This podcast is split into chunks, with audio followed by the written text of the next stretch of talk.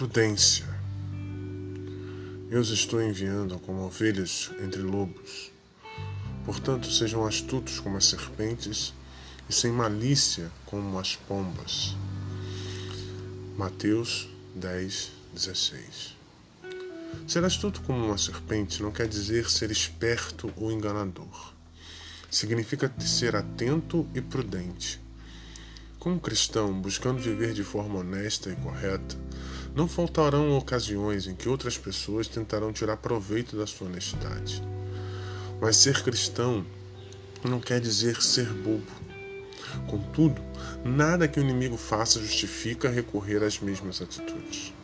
Quando tentamos revidar, ou até às vezes apenas nos defender, há um perigo de cair no pecado. É por isso que também é preciso saber agir como as pombas. Peça a Deus o controle do Espírito Santo em situações de confronto ou ataque.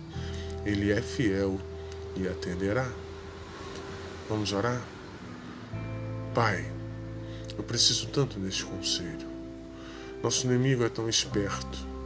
Peço ao Senhor a bênção do equilíbrio de Jesus.